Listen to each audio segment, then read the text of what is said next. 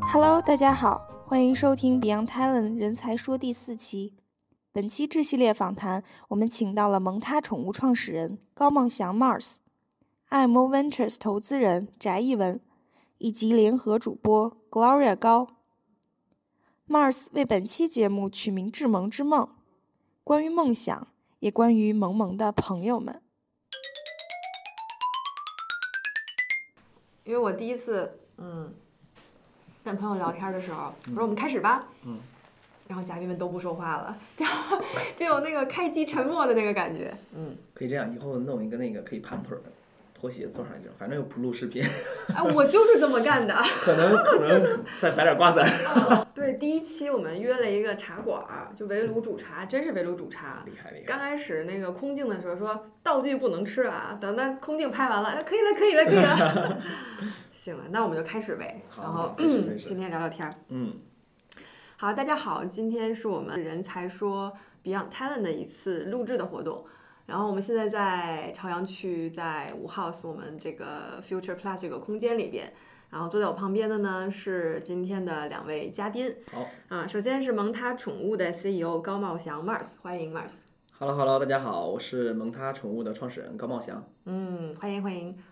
然后坐在那个 Mars 旁边的是翟艺文，是 IMO 投资的 VP 啊、看了很多项目，也是投资人的身份来到今天的录制的活动。大家好，我是 IMO Ventures 的翟一文。声音好好听啊，比平时嗯哎。呦气泡音， 对，对，我要先呃聊一聊怎么怎么认识的两位，然后呢，跟 Mars 得有两年没见了。尤其是过去的这两年发生什么，大家都很痛苦。但是他做的事业让我很开心。等会儿我们会聊到就关于宠物的事儿嘛。嗯认识 Mars 还是在二零二零年，在朝阳区的一个创业的活动上面，然后也是另外一个朝阳区这个老创业者推荐的，叫叫 Allen，我一定要 Q 他。我一会请他来我们这个人才说的节目。然后当时的比赛也有消费的赛道，所以就啊、来到朝阳区我们当时那个比赛的现场，也取得很好的成绩。但当时就聊了好久啊，对你，你当时在那次的那个活动上面，对就是当时的创业者，对朝阳，对我们有什么印象没有？ 印象就是朝阳区果然是最潮的一个政府机构。特别好，我们就选这样的嘉宾。嗯，我的对也话话少，但是很精准。那对对对，然后后面两年也做了很多的尝试，包括私域电商，等会他会讲，包括开店，包括呃真人秀等等的，嗯。然后这个翟总其实也在这两年的创业活动中做了投资人的身份，做了评委等等，也看了很多的项目，所以等一会儿一一块儿可以聊聊，就是宠物这个市场上有一些观点呀、看法呀、建议啊等等。所以呢，就在今天录制前面，我们聊天的时候，我们就想说今天到底主题定什么哈？然后 Mars 就起了一个特别好的名字，然后我们请他讲。好，我们名字就定档为“致萌之梦”，和萌他 CEO 聊聊猫猫狗狗的事。对，哎掌掌声一下，掌声一下，掌声一 下！哎，绕口令， 致萌之梦。哎，致萌致萌，我就好喜欢，因为讲那个，哎，我觉得呃这四个字啊，嗯我打断一下，不好意思啊，就我我突然觉得这四个字我应该挂在我的这个办公室，可以，回头我回头这个我我请一个请我的书法老师来啊帮忙写一下，可以，可以，可以，在我们 Beyond Talent 的这一个现场，我们有一个新的创意的出现，我觉得就特别好。嗯、我之前之前邀请两位的时候就讲，就是《人才说》这个节目，嗯、更想从人的角度出发，从不管是投资人人的身份、创业者人的身份在讲。然后我就是突然跟我们的那个编导王老师笑笑来来聊，我说咱们聊一期宠物吧。觉得人离不开陪伴，离不开这么大的一个市场，所以就觉得是一个很好玩的事儿。然后先从那个 March 这边开始讲讲，就是你怎么接触到宠物这个行业的？等会儿那个翟总讲。我接触的就比较感性了，因为我从小就是跟猫猫狗狗一起长大的，嗯呃，我小时候呢，其实那时候宠物还没有这个词儿，嗯大家都是看家护院的，养个工具， 养个工具狗，跟现在工具人 一样。然后小时候是因为我爸比较喜欢狼狗啊啊、他就在玩这个东西。啊、啊、然后对于你家得有院子呀，那个时候穷，大家农村都住秧歌。 然后其实我真正接触宠物这个概念，是因为我小时候是有点自闭的，啊，就是比呃最严重的时候不能跟陌生任何陌生人说话，那不陌生的就只有父母。其实出去无法喊人，见生人就哭。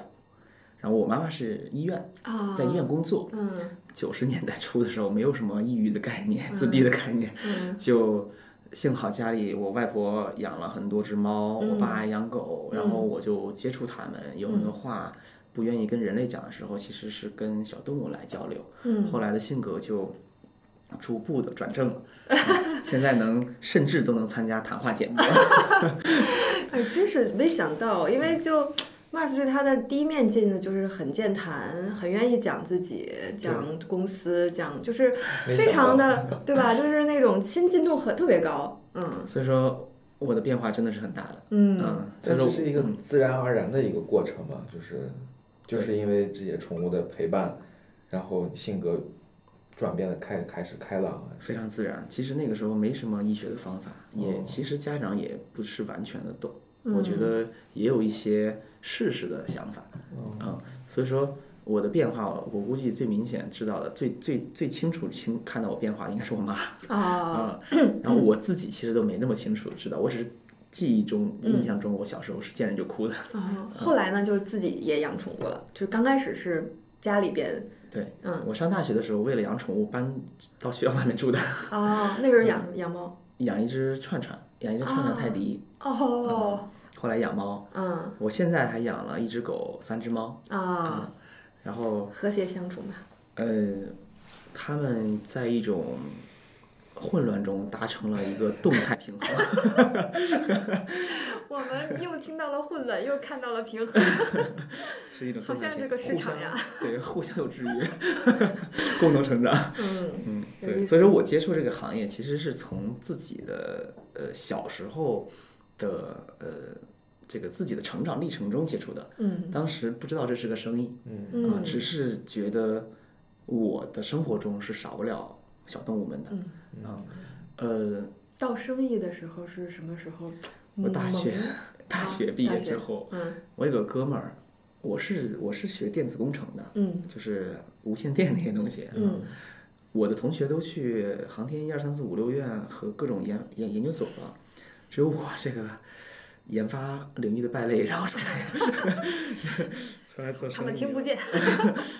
然后我第一次生第一次知道这个是生意，是我的师兄，嗯他也是北理工毕业的，嗯大我三届。嗯他说他要去创业了。他以嗯前在赛迪做顾做这个 IT 方面的顾问，嗯然后他创业的方向竟然是开一家宠物医院。哦，那是什么时候？还很早。一零年他萌生这个想法的，然后我刚毕业一年，嗯然后但是攒了攒了点钱，嗯然后我就投了他的医院。刚开始是借给他钱，后嗯来是这个借着借着成了股东， 然后才了解到这生意原来不错。嗯后来因为我养狗，嗯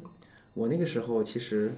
嗯，就是没有这么强的概念，嗯这个服务不好啊，然后，嗯，也不能这么说吧，就是，嗯，原来的时候，呃，就将就着去一些我认为很普通服务的宠物店啊，或者宠物院去消费，嗯或者网上买点东西。嗯后来开了医院之后，我看到这个行业能提高的空间特别大，嗯啊，所以一开始就是养宠物嘛，嗯然后那个服务可能都不叫服务，就必需品那个感嗯觉。然后体验当中发现，哎呀，能改变的、能改进的、能变好的对，嗯我老跟他讲，这个地方这么改，那个地方那么 改。我觉得其实医院管的，因为都是外行人来干这个嘛，嗯嗯觉得管的很一般。嗯但一看报表竟然赚钱，我很 诧异。 我想这行业看来毛利还可以。对吧，其实也众所周知，宠物这种新兴行业，嗯呃往往毛利还可以。嗯然后后来就对这个生意有一些初步的了解。嗯啊嗯，直到后来我创业做这个事情的时候，我还把它拽出来，把医院卖掉，把它拽出来，我们合伙做了一段时间。嗯啊第一次做宠物行业第一个方向的时候，合伙做了一段时间。后来因为我们换方向了，嗯所以说就分开了。啊啊，我做了第二个方向，就是现在大家看到的方向，啊啊，做连锁宠物店了。那一直在这个行业，等于是对我一五年在呃找方向，嗯想想创业做什么。嗯一六年确定就想做我自己的爱好这个行业，嗯虽然说那时候投资人都说这行业太小了不看，但是、 但是还是想做这个行业。然后一六和一七年做的是第一个方向，对一八年觉得自己第一个方向有点。我们当时做的是宠物行业的 SaaS 加 B to B，啊，有点过于是跟风，啊，或者这早了吗？早早太多了太做了，对，早太多了，因为太多宠物行业嘛，毕竟这行业还都不大的时候，嗯，然后觉得有点超前，然后到一八年，然后才是正式做，觉得宠物行业还很早期，甚至连个连锁店都没有，然后嗯那个时候开始做开店的，嗯大概是这么个历程，对这个行业的了解。越来越多，越来越深，嗯现 在成了行业专家。 上次前前段时间就是最最近几年吧，嗯然后我以前在中信证券做投资的，嗯，再被投行圈请回去，我变成了行业专家行的业身份专家请回去。然后以前是给别人 发钱，然后请行业专家过来讲课，对，嗯发那个时薪、讲课费用。加费然后前几年变成了我去领，领职薪，然后讲宠物行业会怎么样，嗯 对各种领域子子子领域的 看法。对，是这样的，就是也需要就行业专家每次来去就分享一些，我们也会，哎呀，下次还是要请你啊。 对，翟总呢？翟总养宠物嘛，我没有养过宠物，但是很喜，欢宠物，就很喜欢宠物。我很小的时候养过乌龟，算也算 吧，算水族类，之类。嗯就那个，像我那是很小上幼儿园四五岁的时候的经历，我现在还会记得很清楚，嗯喂它呀，然后它这个它的变化，后来变得很大，嗯这个这个过程。嗯，对，因为翟总，哎，有一个那个我们叫他翟舅 舅，因为因为他他是这个我们人才说这个这个栏目这个组织者，他们家一小狗的，我们老说老老给它买衣服啊， 买吃的呀，这样对它特别好，所以它特别喜欢小狗小小宠物。基本上那个主人出差都在它那儿了，嗯，真的是我这个相当于一个这个宠物寄养店，我我家里 就是嗯那你算是养过宠物？有这个经历，就是嗯最近几年，而且我那个是看着那个小狗从呃几个月长大，然后也会最长的时间一两周来来养它嘛，嗯，这个这个经历还是挺有意思的，一 那两你周算是养宠物了。对，真的算哦了，真的算了，对，就非常想退休的时候养一只稍微大点儿的狗，可以一起跑步，这是我的理想。 啊那可能需要一个大点儿的空间也。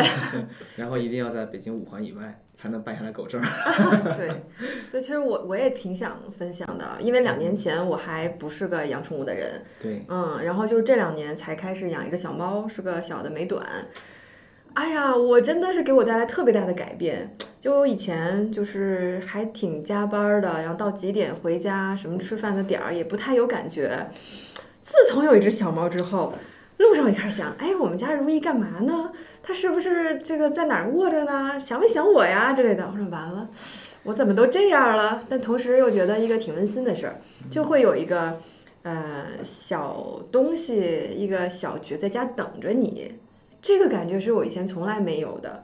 而且。就是，尤其是去年啊，就体感还是有很多时间不得不在家嘛。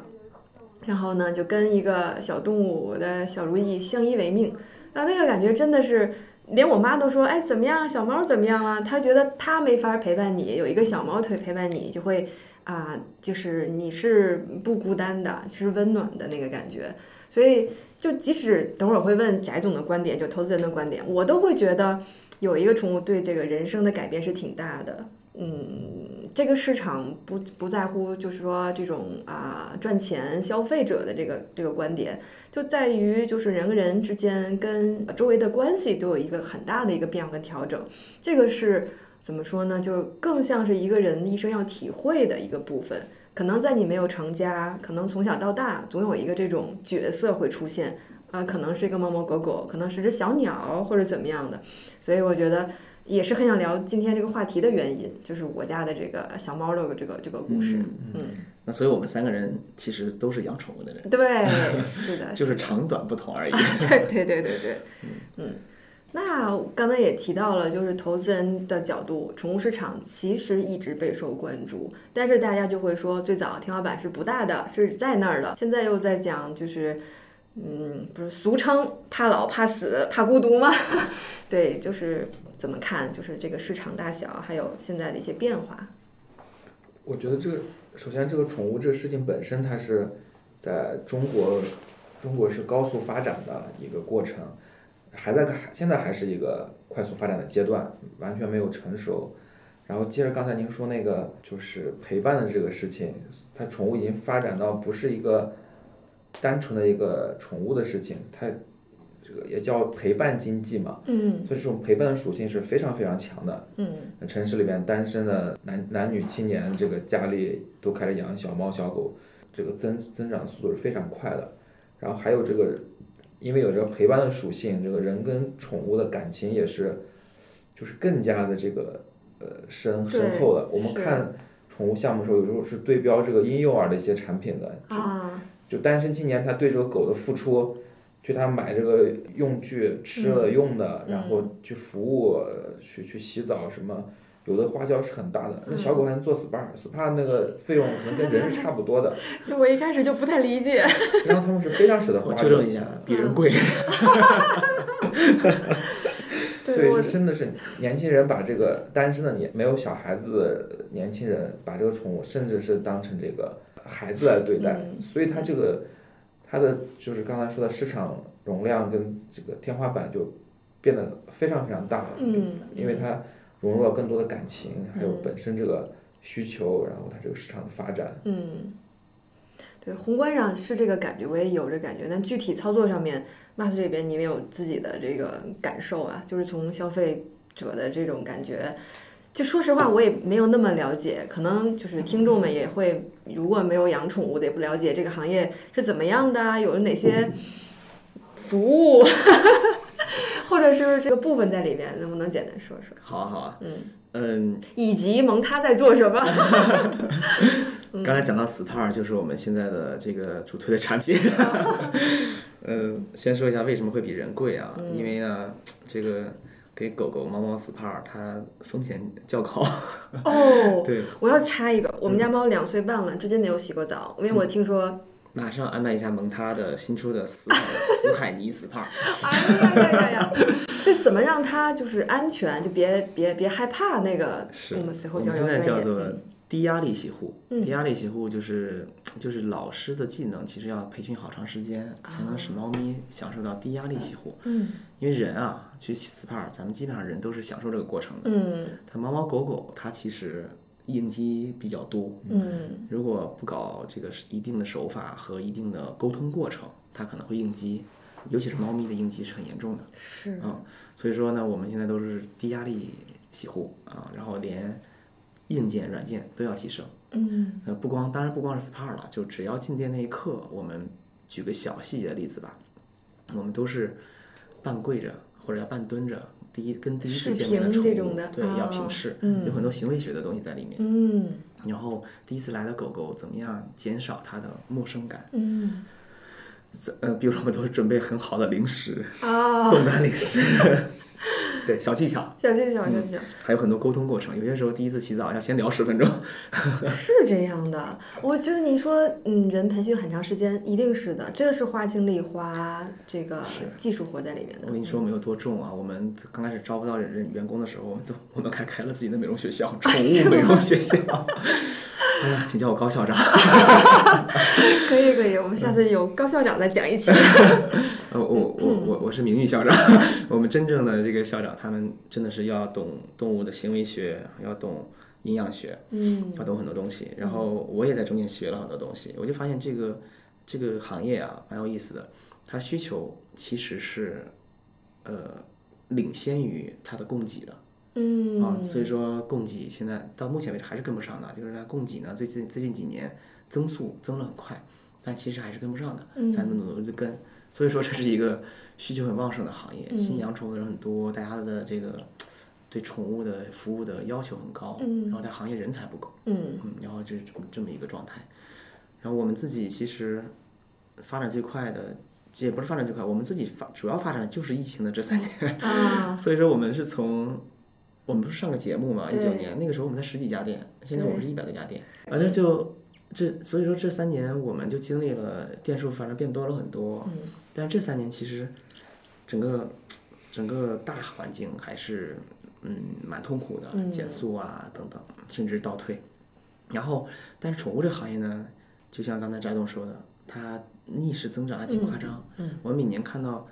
天猫数据，大家可以看到每年都百分之四五十以上的增长、嗯啊，天猫、京东的数据。然后从这个正常的这个大的统计数据来看，嗯，宠物市场从那时候的一千多亿，刚破一千亿，现在一八年左右刚破一千亿，现在是破两千五百亿，嗯，挺挺夸张的，就是涨得很真猛。是真嗯，是，这市场规模。然后我们在这个过程中还增加了一些店，所以说我就嗯从这个侧面来看，呃，宠物市场受影响较小啊，或者是它本身增速很快，嗯然后这个受影响就抵消了，一抵消的不多，因为它嗯本身增速太快了。嗯增速的原因就是刚才贾总说的陪伴经济。嗯然后我们还总结了一下，为什么陪伴经济是宠物呢？我们总结了一下，其实还两个事情叠加了陪伴经济，一个是银发经济，嗯啊，一个是少子化。啊，对嗯，这是时代的印记了，有一点，少子化不能多说，是吧？ 可以的，可那以我的，们重新说遍别人。 这个年轻人他现在结婚有点晚啊、嗯大城市比较晚，嗯然后嗯，生孩子也晚啊、所以说呢，就是叠加了这个这个银发经济。是，我们怎么看出来呢？就是我们门店的客户的年龄，这个 我们统计标签的时候，二十二到二十五岁之间的人是第最多的。最多的，嗯然后五十岁以上的家庭是最是多第的嗯二多的啊，五十岁以上是什么呢？就是孩子去高考了，哦，这样的，嗯，这个时确候实是这个这个家里的这个关结系构不平衡了啊，是啊，这个要动态平衡才 行，没有人去呵护，没有人去管，也没有人去骂了，嗯所以说这时候需要一只狗。 我都两老两口在一起很容易吵架的，有道理，这就是真的是动态平衡的，就家庭结构是真的是这样的。对，嗯然后二十二到三十五岁之间我就不说了，这个一线城市太能感受到了对啊，对尤其是女性占百分之七十多，嗯嗯，就是大家这个都是很需要陪伴，女性会更明显的喜欢这个动物。嗯所以也能看到这个市场啊，嗯 正好这两个人群是是比较消一费一端是比较能消费的对人对群，一端对是比较有经济实力的人群，对对嗯，就巧了。所以是说，也就我觉得人群呢决定了它这个行业嗯呃增长还比较快，嗯大概是这样子啊。我我们的微观观察， 对。然后刚才讲开店，你们就是开店是自己开还是加盟的方式？嗯。我们最开始是从直营开起来的，得先学嗯怎么开，嗯做了一些尝试，开过社区店，嗯开过商场店，嗯开过社区又分别墅的啊、高层的啊，这个各种各样都开过。嗯找了大概十几个模型之后，我们发现，我们总结的结论是，宠物这个行当，呃，应该以呃社区店为主。嗯如果想出现万店连锁，应该以社区店为主，因为它的单店模型，我们很明显的看到五十米以下的单店模型是最好的。 啊就比如说，如果开，举个大家都知道的例子，就是如果开蜜雪冰城这个量级的奶茶店，嗯肯定是加盟比直营赚对钱，对对嗯，对效率更高，应该对要。嗯对，所以说后来我们，呃，直营店现在是七家，嗯啊、曾经我们有二十多家，现在大呃二十多家里的七家保留下来了，然后有十几家是交给了我们的曾经的员工嗯来来做联营。嗯联营商，他嗯们来做，然后我们又新开了大概一百家以上的店，我们叫联营店，嗯是呃来找我们合作的，嗯啊，也就是说，呃，我们不叫加盟店，我们叫联营店，是因为总部也做了一些事情，嗯比如说建店前就不说了，全是基本全是总部帮他做的，嗯营业之后，总部也帮他运营了社群，嗯帮他运营了他的电商板块，帮他运营了外卖板块，啊，一嗯起来合作来做的，啊，然后联营商自己做宠物的洗澡美容啊这种事情，特别手艺嗯啊，拼手艺，然后又需要他在本地的获客能力。啊对啊，你而且近距离那种像亲戚啊，亲就不是亲戚啊， 很亲切的，像一家人的那种感觉。对，就是聊家常，你们家的、我们家的怎么样了，哎怎么着的，嗯，这种情况下，其实联营商比直营的员工肯定是亲和度高很多的，啊，他的获客能力高，嗯 对，黏住客户能力高， 然后他不会做的就是规模化的这些电商啊，这些嗯嗯、呃比如说现在抖音火，一嗯起做抖音嗯，啊，美团外卖一起代运营，嗯这些事情都是我们总部在做。对，因为就是茂翔说的轻描淡写，但是代运营啊，这个社群啊，哎呦，它真的挺难的，它也是一个技术活儿，同时也是花钱的，就是这方面，我觉得一定是吃过亏，然后学了一些经验，才开始有后面的这些发展。是，然后我们听听这个痛苦的故事，这个这个痛苦过程很多， 但是对，一步创步业走者过都来，是这样的，嗯确实是，但一步步走过来，其实嗯，还是因为有这个理想，嗯然后坚持到了现在，然后我们我们也总结了好多。嗯你比如说，对于线下店来讲，我觉得翟总肯定作为投资人，他经常会问，那线下店为什么会把身体交给你们运营？嗯，这是他问过的问题，是 吧？他作为评委就问过的问题， 经常被投资人问。嗯然后我们就解决这个问题解决好久。其实嗯这本质上来讲是人与人之间的信任问题。嗯我觉得人与人之间的信任问题是人与人之间最难的那个那个窗户纸。嗯然后尤其在宠物行业以前的传统加盟业态里面，以这个我们叫一点零模式为主，嗯就是授权结束了就结束了，对啊，后续运对营参与的很少这个嗯模式。到我们出来之后，正后面的运营的那个客户，他理解这个事情，他接受这件事情是需要打消之前十几年的行业惯例和恶习的嗯啊，这个需要我们去教育他们。嗯这个需要一段时间，然后这是建立人与人之间的信任，然后，然后比如说我们可能自掏腰包，把呃呃我们的加盟费本来收的很低，嗯我呃然后我们不仅是把这部分全部投入到他的获客的成本里去了，嗯，比如说我们派人去亲自去当地带店，哦工资是我们发的，比如说我们这个呃帮他去获客，赠品全是我们出的。哦，比如说有很多的他不舍得出钱的地方，嗯啊，比如说他这个大众点评啊、抖音啊、达人探店，我们来出，嗯我们做出了几个案例，然后让他们先赚到钱，让嗯，一部分人先富起来， 然后做得然后好让先富带动后富，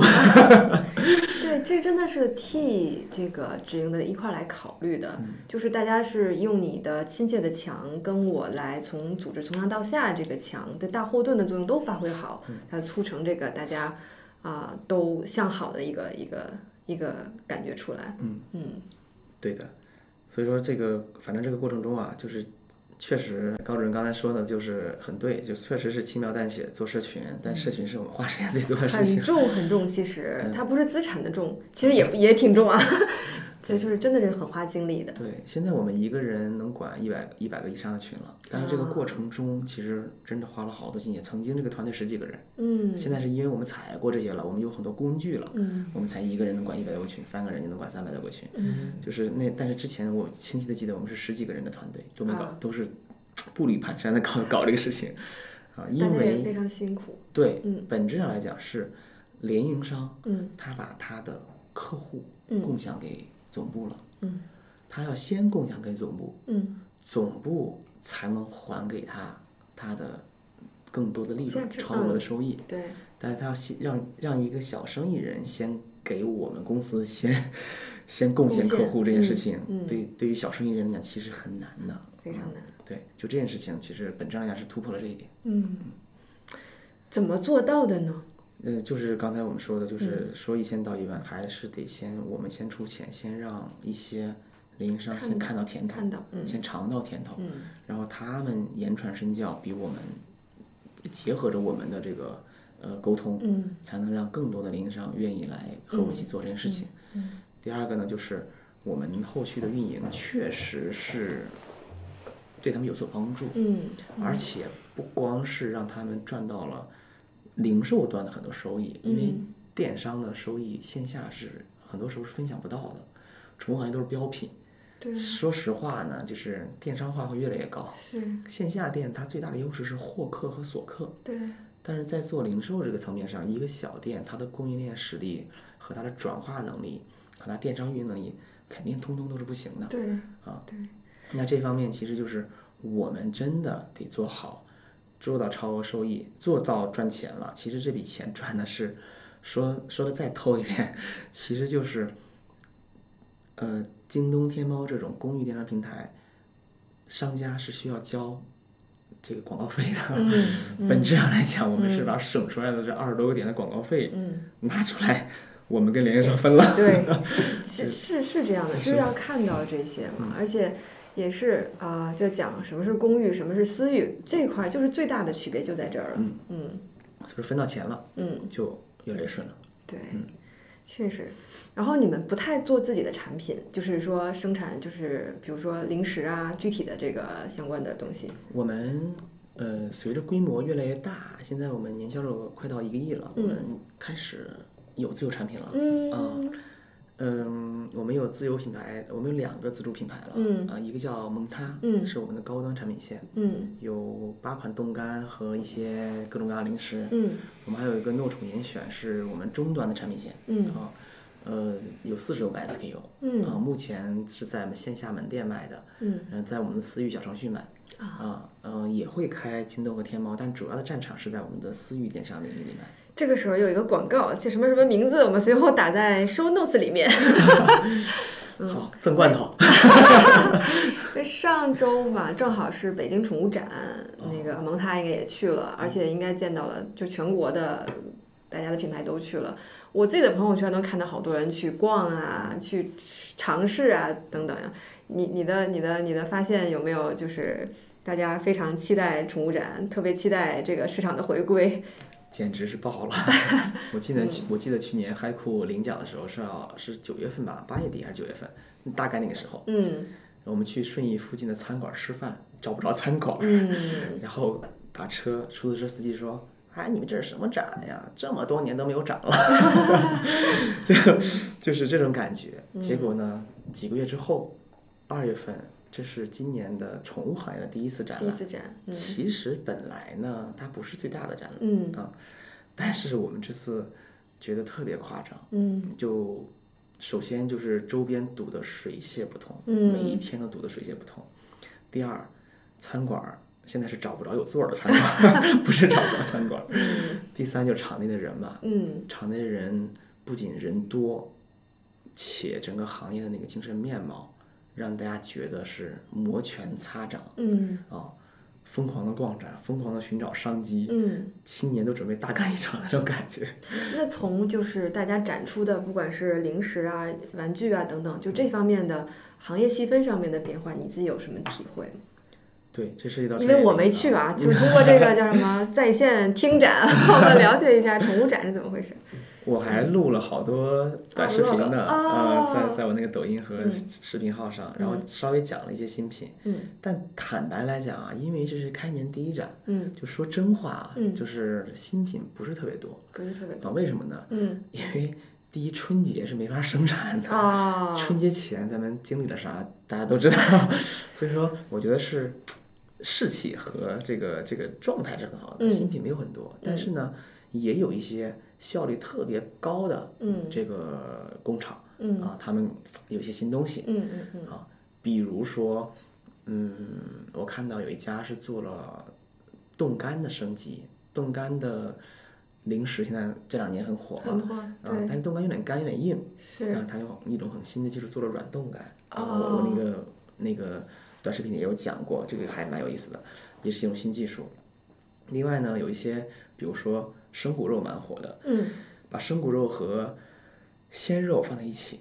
啊组合成了一种新的组合搭配，用几比几的比例配。嗯再比如说一些更好、更效果更好的一些益生菌类的产品啊、嗯就是我们也有见到过。当然，我们自己也做那个我们自己也在研发，除了零食以外，我们还研发的是洗护相关的耗材啊和设备。嗯所以说我们自己其实也有一些这个非常独特的新的创新，就是自洗主。护相关的耗材跟设备，这听起来就是很高级的样子。 比如我们有有有这种自助洗护设备啊，哎，我确实不太 如我家猫猫对，还有更新款的浴液哎 啊，啊，就是 SPA 的嗯产品啊，护毛的呀，护嗯护发的呀， 嗯嗯，当然，当然，宠物它不用丰满头发，呃，它它需要去哦去肤毛，啊，对，有这方向的吧，都有对一些，啊，对，就这种产品吧，诸如此类的有很多很多，是，会觉得宠物越来越像人了，就越来越精致了，对然后越来越细分了。对，对，翟总发现就是经此一说，就觉得以前投过的宠物行业的，嗯，发展就更好了。你有没有投过宠物行业的公 司？对，我们是，我们投过两家这个宠物相关的，嗯一个是做这个，跟我猜的差不多。有哎，这个挺好的，这么准吗我赶紧把它录进去啊，别剪 这段。 一个是做宠物智能硬件的，啊，就是你刚才说的这个呃洗护啊，什嗯么升级，智能喂食器、智嗯能饮水机、智能猫食阿盆、智能猫厕所，嗯是这这是一个智能硬件产品，嗯，然后还有一个是做宠物保健品的，这这个对，都需要像保健品啦， 哇，高高总刚刚说 这的可是个好市场，这个好像 宠物越来越像人了嘛，嗯所以这个宠物的保健需求也是非常旺盛的。嗯主人也希望这个宠物毛要更亮一点，要更精神一点，还嗯有牙、口腔啊什么，它们的要小壳，嗯它们这个就是在口腔领域是是应该是第一名吧，各种护护理口腔的嗯猫狗啊这些。对我们也是小壳的这个互为重要合作伙伴，啊，对我我那这么说，我家还有一个智能硬件，就是喂水器， 就发现就是它确实。哎，想起猫狗就觉得特别开心，就是它特别喜欢流动的水嘛，所以它就就不爱喝那个那个盆儿里的水。而且我们家猫特别好玩儿，它就喝着喝着就得冲脑门儿，你一摸它脑门儿有出一点水，特别逗，就自己那儿玩儿上了，就挺挺有意思特的。别有那种呆萌的感觉。对对对对对，哇，翟总，你这个竟然我都没了解过，投了偷偷投了两家宠物公司了，对，对，那个我们当时投的时候也是在看消费，当时消费还比较火嘛，然后也是讲消费升级，所以我们非常关注这个整个这个宠物的这个市场的行业，嗯然后最后选择了这两家参与了投资。嗯因为我们本身是投这个呃投 AI 投这个前沿科技是最多的，是我们先投的这个猫猫狗狗。猫猫狗狗是做智能硬件的，小米系的一个宠物智能硬件供应商。对，嗯，我们也有，我们跟猫狗有合作。嗯，我觉得这个就但凡说出来，应该都跟 你们有合毕竟我作。们是渠道， 对，你刚才大家都都提这个，就包括投这部分，我觉得一方面是这个市场前景这方面，还有一个可能也会看团队。就我们绕不过的一个话题就是，就背后的公司的运营的团队的搭建怎么样的，包括投资人也会看创始人如何、创始人的关系、创始人怎么选员工、核心员工是什么个画像等等的。然后回到 CEO 这个身份，也想先问问，就是 Mars 现在的这个团队的架构是怎么样的？包括就是你自己的故事这样吗？创业初期你是怎么选团队的？是不是得大家都养个宠物才行，还是怎么样？我们团队对，如果说共同标准的话，是养宠物是共同标准门，槛儿，百分之百的百养分之宠百物比例， 嗯这个是共同标准。嗯、然后如果说用人的话，其实创业这些年又经历了消费的突然间爆火和骤然变冷，嗯然后其实用人用人的理念也发生了很大的变化。嗯最开始的时候其实是，嗯，在摸索这个行业，然后特别倾向于找行业内的人加呃行业外的人，但是呃呃，其实因我我们的团队特点就是行业内的人和互联网行业的人这个复合组成的。啊啊、但是呢，由于我们是行业外的，所以说我们想，我想接触到行业内的人的时候，是需要花更多精力的。嗯呃，所以所以说我就花了很长时间再去寻找行业内的人去拜访，做了几十年的人去了解他们，去拜访他们，或者是挖他们。但后来呢，我发现一个特点就是，嗯，很多行业改变这个行业的关键的人，其实往往是行业外的人。啊，啊、所以后来我就释然了，人才观发生了第一次变化，所以我找的是发烧友，发烧友，啊、有管理能力、有互联网思维，或者是在某个职业领域，比如说做自媒体，就在自媒体领域很，嗯这是更低要素。啊嗯然后他只要是个发烧友、养宠就行了，不一定是行业内的人啊、嗯因为行业内人的圈子太小了啊、嗯发生过这种变化。后来又发生变化是，因为以前融资还蛮顺的，嗯呃，就疫情之前吧，然后疫情之后，这个呃，尤其是我们这种线下的，当时线下为主，呃，现在电商为主了。当时这种状况下，其实受影响蛮大的，融资这个口就关上了。在这个过程中，我们的用人观发生了一个比较大的变化，就以前的我们的人员配备是，呃，其实是有点富裕的。嗯，我们组织架构是超越现在的规模，搭建下一个，永远要搭建快十八两个派月，对，嗯搭建快两拍的组织架构，我要招更牛逼的人进对来。对呃，但实际上那样就是更烧钱。是我是们 曾经总部一百多个人，然后现在我们嗯总部才三十 个人，就这对，嗯还是那句话，就是说的轻描淡写，但是这个决策，嗯，不是这 样轻易产生的。是的，是的。嗯哎，高主任太懂了，毕竟是阅创业者无数。比赛这些年还是见过一些的吧？就 嗯经历过一些至暗时刻，嗯因为，嗯，因为这个请自己一起打拼或者自己辛辛苦苦从小带到成熟的这种员工离开的时候，其实老板内心中 很痛苦，很痛苦很痛苦。是呃，尤其在有些员工给得起 N 加一，有些还给不起的时候，嗯也很痛苦嗯啊，叠加痛苦。嗯 痛苦叠加态，嗯，然后在这个过程其实就是一个，我认为啊，每一个成功创业者可能到最后都经历过不止一次的一个状态。对，我们也是感觉到自己很幸运的经历了一次， 呃，经历了疫疫情期间其实经历了两次，嗯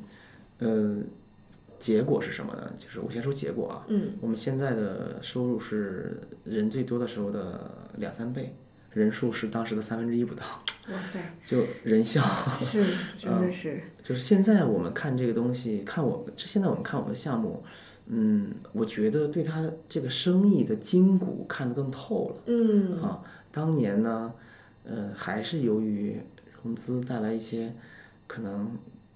给我们一些盲目自信，嗯， 或者是说以前有一种就是理想化状态，嗯会认为这是这么个节奏，融资什么样的规模，我要这么配备团队，嗯这么做市场，是一个不能叫按教科书来走，嗯但是大差不差的，我要树立一个这条线。但真正做企业，你自己的经历、你的感受是真实的对，那个部分才是就创始人的那个感受。有时候不太会去能去套一些什么理论，那就是真实的。你觉得就是要这个时候。要减一减人了，要跟着我的节奏来了，不应该跟着所谓应该的那个节奏来了。还有的时候，其实人才观有一个说到人才管理，还有一个我觉得挺大的变化，嗯是我们当时会为一些其实不一定有投资回报的事情，去雇很多的团队，很嗯多人的团队，很高级别团队去做。但是其实我们忽略了一点，就是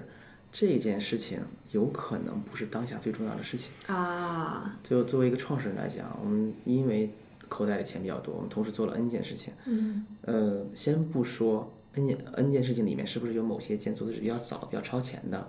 对于我个人的经历来讲，它肯定也是有非常大的分散的，对，可能会导致我们当前在做的这件事情没有做到这么扎实，嗯我们下一步的事情却已经准备差不多了。嗯 啊、这个时候其实节奏并不是很好，嗯所以这个是我们通灵思痛反思了很多。我嗯们现在在公司的同事，我们还也也是有四五个合伙人，我们经常一起去思考这件事情。我觉得大家在这过程中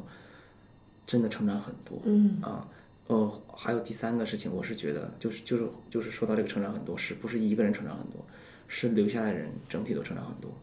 那成功不可能是创始人一个人做成的对，对肯定是团队一起对做出来的。对，但不经历过过山车的这个过程，嗯而一直是往上跑的时候，嗯我觉得是整个团队一定磨合不到那么成熟的状态。对，所以说，特别感谢的是经历了这一这个起起伏伏，是一个团队是留下来的这三十个人一起经历的。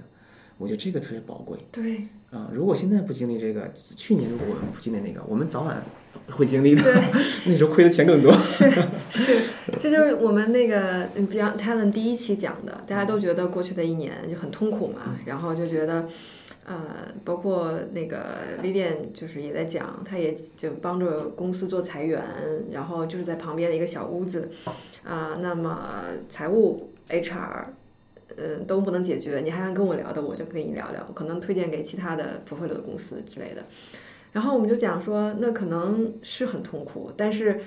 呃，这时候的痛苦也会把这个公司整理团队，或者说这个问题就提前了，嗯，就变成一个不得不做的事情，又同时让大家有一个啊、经历它，然后共同成长的一个感觉，就好像大家都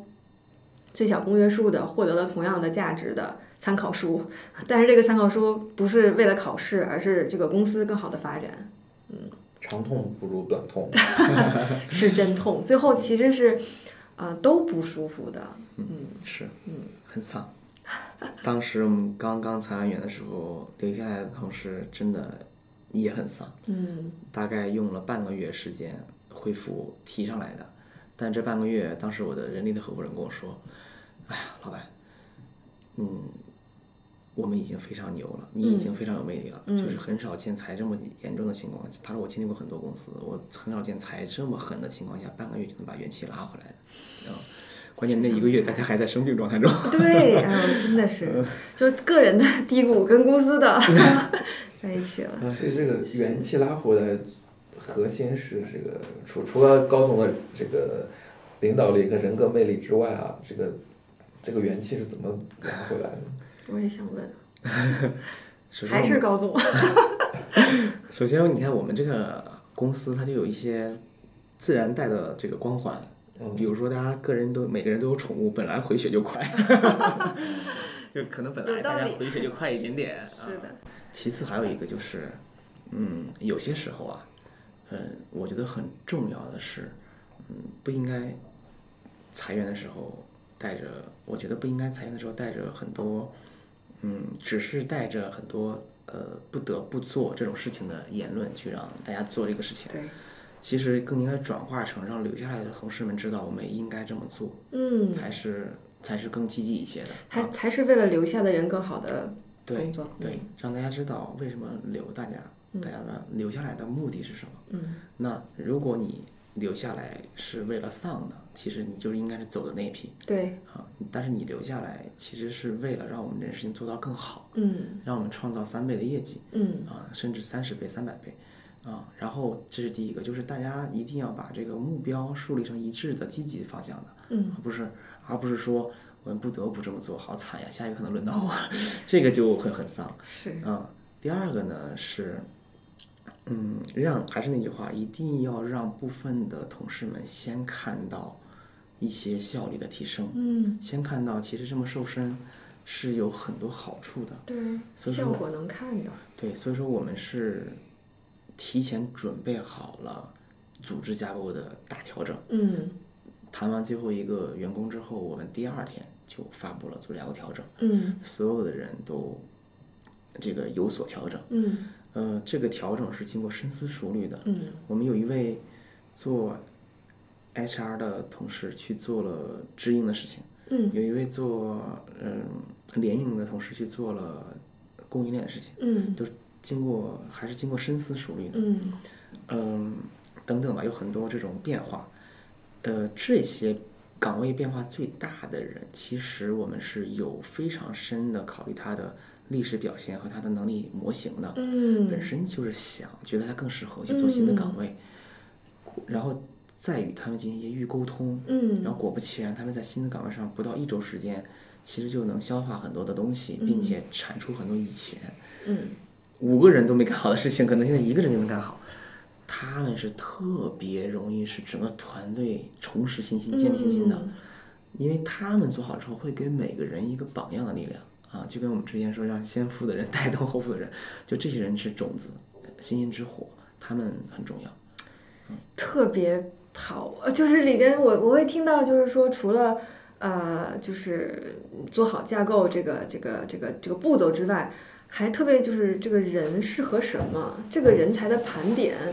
的需要精度的跟需求的匹配的，这个是挺难来做的。因因为就是说，嗯，什么人做什么事儿，专业度在哪儿，态度、性格是不是啊、适合是他愿意做的，这个平时如果工作就忙起来不会关注的话，就很容易忽略的，非常容易忽略的。但其实有时候他发挥他百分之三百，或者是就是更多的他的这个这个效能出来，就是他匹配了。嗯，就是你们就是发现到这一点，就把人的这个提到这么重要的一个程度上，我真的非常难，又很难得又很难。嗯是，然后真的是我们现在同事们都是很好的朋友关系，嗯嗯，就是一辈子的这种深厚友谊，嗯，加上同事关系、上下级关系等等。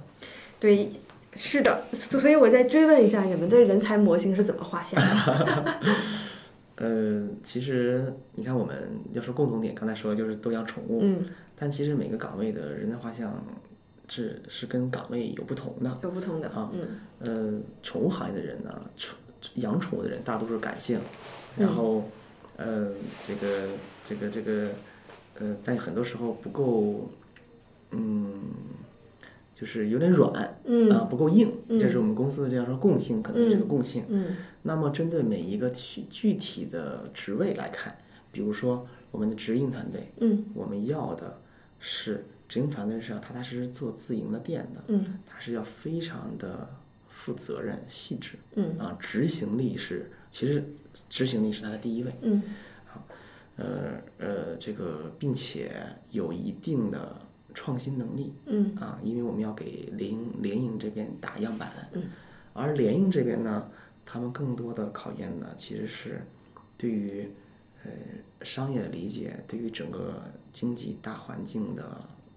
这个这个判捕断捉啊判断，嗯对于市场上现在大家能开得起十万块钱的店，还是能开得起二十万块钱的店，嗯三五线城市到底是要一个豪华的宠物店，还是楼下以干净即可？嗯然后性价比第一，嗯这也是联营他们要做的事情嗯啊。他们可能要更宏观一些，嗯反而不能太细致。嗯嗯、然后再说，我就不说是后台部门了，因为人力财务大家都差不多。啊嗯然后比如说我们的供应链体系，曾经我们是拿拿货为主的，嗯那其实像个贸易商，嗯像个贸易商其实更多的是一个很接地气的谈判能力很重要。我拿多少货你给我十送三，拿多少货你给我十送二，嗯 啊、就这些东西啊、它其他的并不是那么重要。嗯但是后来我们做，我们连锁越做越多之后，其实我们发现选品非常重要，啊选品非常重要。一个店就三百五百个 SKU，选品很重要。嗯再后来我们大到一定规模，就是这个岗位是发生变化的啊。嗯再后来达到一定规模之后，我们开始有自有产品了。嗯我们发现选品和谈判对于我们来讲很简单，嗯啊，这个团队三个人都能做到。嗯那但是这个团队未来如果想创造供应链层面更高的利润、更高的毛利，或者支持我们的联营商们赚更多的钱的话，我们自主品牌的啊研发就很重要。嗯那我们自主品牌怎么定位？我们，你比如说我们自主品牌，你没有做兽药和主粮，我们做的是零食和一些通用类的用品，猫砂、尿布这些。那为什么选这个？其实要一个真的是做产品研发的人要要了解我们作为一个渠道里长出来的自主品牌，嗯那你应该是从哪个品类先下手是最容易在门店获得客户那个最容易获得做成功的啊？所以说，呃，然后加上做自主品牌、做自有产品之后，接触的都都是工厂，嗯有涉及到配方，他要 懂懂这个营养学，啊嗯 他要知道设计包装、设计这个、这个、这个、这个怎么是适合线下陈列的、嗯啊？那知识体又不一样了，他是一个产品经理型的这个人了、啊嗯，所以说供应链现在我们的头儿是一个产品经理型的人，嗯就他就这个岗位呢发生了一些变化，这个岗位它是随着我们的规模变化发生一些变化的，对这个画像就得及时变。对嗯，就梳理了一下呀，我觉得这个讲课一样，就发现最大的 HR 这个 是在 CEO 这里的，然后那个那个再跟 HR 多多配合，可能才是就是看这个公司团队这些变化配相对呃这个适合的人的这个重要的，所以就是说 CEO 真的是第一大这个 HR，是不是？我们就是作为投资机构再去看就投的企业如何，你们去盘人才的时候也是怎么来看？对啊，CEO 最主要的任务就是这个找人、找钱、找项目， 不找人、找钱、找方向。方向，嗯嗯这个 A H R 可能是招具体的人，但是你像这个动态变化、岗位的调整，肯定是需要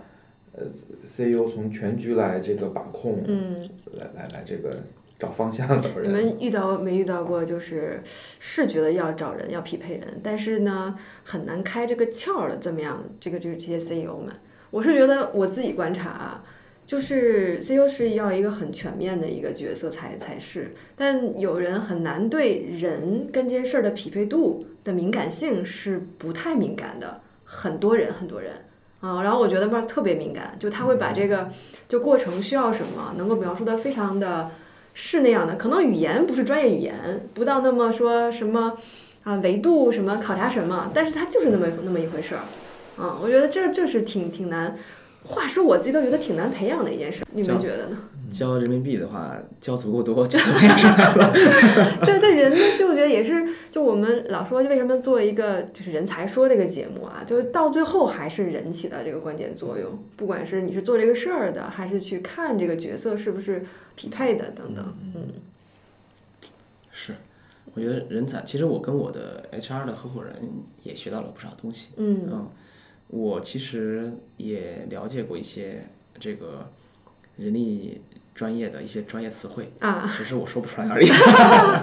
让我我也们领被会了精神。嗯，我被他培养过一些，因为他是一个人力资源圈很有名气的一个辅那个老师，嗯啊，最后来了我们这里创业，嗯，然后你把他挖来的吗？对，然后现在是我的顾问了，我们关系很好啊，啊，因为这个缩减团队之后，他也知道用不了这么没有这么大的组织架构，其实不需要他这个级别的。但他现在就是我们的顾问，关系很好，我跟他学了不少东西。我觉得 CEO 啊，他真的应该抽时间学一学 HR 相关的一些东西，最好是跟实操派比较强的人，但是呢，他理论架构是比较有框架体系的。嗯，不要散着来啊，这对样成长可能会比较快。嗯，你 CEO 对人的把控要强。嗯如果是实在是，嗯，没有这种 HR 相伴，就至少把《曾国藩传》多读 三遍。懂，嗯因为就是一个系统里边的人是其中很重要的一部分。光讲商业上面的东西，其实是呃转不起来的。我个人觉得啊，而且你刚才讲就是。呃，我们经常说创业公司不是大公司的小时候，它的情况遇到是不一样的。而且如果遇到一就怎么说呢，你能请一位很长非常资深的 HR 是很有帮助的一件事儿，因为他能够呃站在那个过去就过来的后置的那个角度上来看那个不同的发展的情况，那个阶段会遇到的什么问题，所以这部分上它是包得住的。再有就是呃就是熟的 HR 它在架构方的部分真的是要要加分的，因为嗯 CEO 一大 我感觉啊，解决问题救火的事儿太多了，人的事儿有的时候救火的是能救了，但是后面有的不太好解决，还是需要放在一个长期的这个角度上面去，怎么就是框架上面能够把它顺下来，才能知道当前我做的是不是重要的或者对的，然后未来要怎么去把这个打好，就不见得是当前能解决的问题。嗯，哎呀，不愧是搞人才的高手。嗯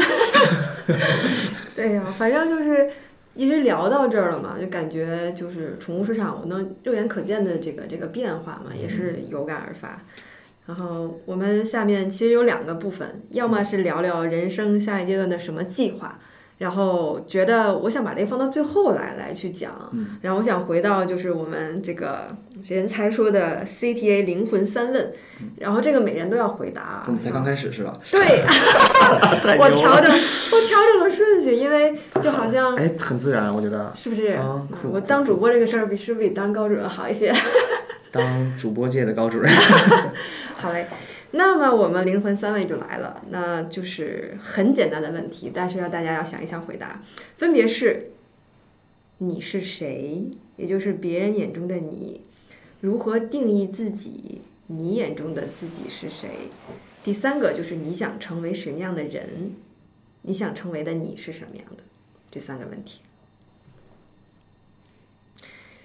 没有剪辑啊，中间就是大家的沉默。认真在思考。啊，认真在思考。我开始了，开始，我是一个卖狗粮的创业狗。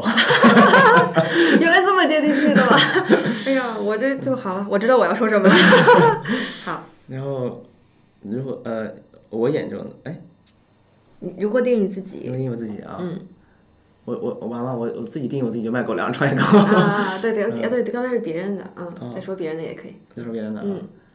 别人眼中我可能是一个就是放着这个投行工作不做，放着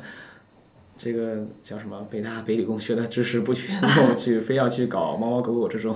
这种大家觉得很接地气生意的一个一个家伙，啊嗯一个家伙，嗯就是我觉得别人眼中是这么想的。嗯我想成为的人是这样的，我觉得无论做的事情是小是大，我其实从小就想改变世界，这嗯就是很中二的时候，男孩子 很多，我会认为给自这己就是企业家精神。嗯，哎，感谢高主任。 但是我我对随着我对企业家精神越来越了解、越来越理解之后，我觉得有这种感觉了，就是改变世界，不在乎这个自己做的事情是大是小，我觉得在于做的有多深。我经常说，我们我们做的是猫猫狗狗的生意，但其实又回到我们最初讲的，其实我认为我们做的其实是陪伴的生意，陪伴的是人类。嗯，所以说，我们觉得我们做的事情越来越能感觉到，我们做的事情很重要，非常重要，甚至是人类解决不了的事情。嗯我们服务的都是猫猫狗狗，其实就是服务一个一个的养宠家庭，嗯一个一个养宠家庭其实就是服务整个人类社会。所以说，我们就认为自己做的事情是在改变世界，是有机会改变很多这个世界的。我们就希望通过自己努力，把这个世界变得越来越美好。好，哎呀， 我真的这发自内心的，你们不要笑啊！真的是，嗯所以说，我们我觉得有有机会成为改变世界的人的时候，就很激动。对，啊，虽然说现在还没赚到钱，真的是，嗯，然后就所以说还是跟小时候一样，想成为那个改变世界的人。嗯，不忘初心啊！ 其实说刚才说有一个是别人眼中的你嘛，今天我们三个也在这儿，也可以讲讲就彼此眼中的 Mars。你先说，啊哇塞，真心话大冒险了吗？ 你有什么感觉？你眼中他是什么样的？首先，我今天第一次见 Mars，嗯然后之前也是，其实简单的沟通没嗯有，就是这会儿我们是聊得更更多、更深入的嘛。对，我感觉我眼中的 Mars 是，首先非常热爱这个行业跟自己的工作，然后也非常就是呃怎么说，就是也很执着在这个事情上，嗯然后也是一个非常有价值的事情。嗯，而且感觉未来可期，经历了这个起起伏伏，马上穿了一个未来可期的衣服，马上就要这个攀登高峰了。哇 塞，嗯，同理心，投资人都这么说。我们喜欢这样投资，投资这样都这样就好了。哎太开心了，对我眼中的 Mars，其实我我真突发奇想，想问问正好那个那个翟总的感觉的，因为确实是刚刚见，第一次见。然后我今天见 Mars 跟之前呃没差，就是你是一致的，嗯，就是平稳的、稳定的，这是第一个感觉，就非常个人化的感觉。第二，我今天觉得呃嗯，之前我没发现，或者我是觉得更让我嗯就很喜欢的一点就是。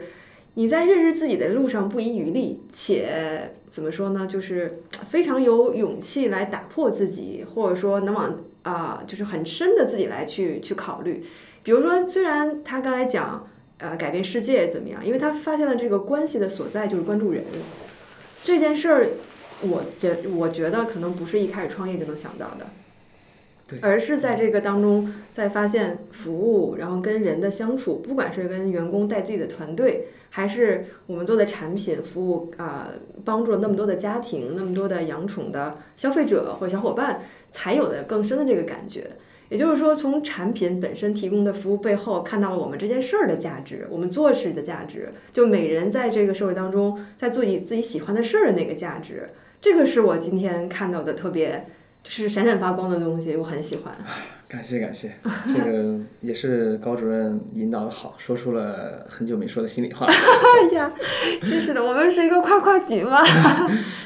这是个夸夸节目。我真的真的是这么想的，真的是这么想的，嗯。然后翟总该你了，别人眼中的我，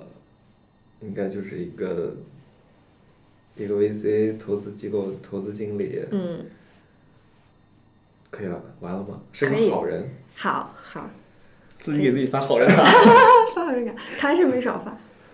我眼中的我，我眼中的我，我觉得我是一个，就是我做呃早期投资的一个投资人，然后要、呃还有是这是我的工作，嗯还有是有一个热爱生活、热爱运动的一个人，嗯这是我眼中的我。嗯然后我想成为一个什么样的人？我希望成可以成为一个呃更真实、更勇敢的人。真实一般不拿更来 做定语，就是有时候有时候会伪装，会会怎么样？嗯我就希望自己可以就是更真实，不要惧怕什啊，么我东懂西。了，嗯我懂了，，嗯，懂了，可以更好。非常 好，嗯嗯，就像是那个 敢于直面自己的人，才是真正的 勇士。对对对，不有断点，的在直面自己的路上，有点有点有点，就变得更加敢直面自己。对，反过来你可以问 Mars 对你的印象是啥，他眼中的你， Mars 眼中的我，对，我觉得这个跟以前想的还是不一样的。不一样今天第一次见，对、嗯，这个哎肯定投过那么多好公司， 不像啊，啊，这在业绩上肯定是很牛 逼的。这个主要翟总他其实很暖，啊，我嗯能感受到这个这是骨子里的。嗯对，嗯，然后我觉得翟总虽然是做投资的人，但是有一些深藏不露的文艺气息。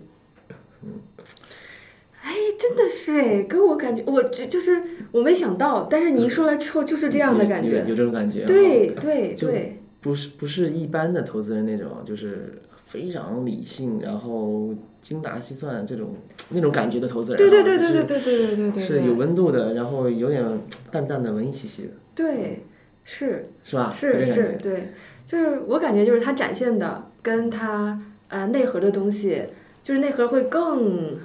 就是呃硬核，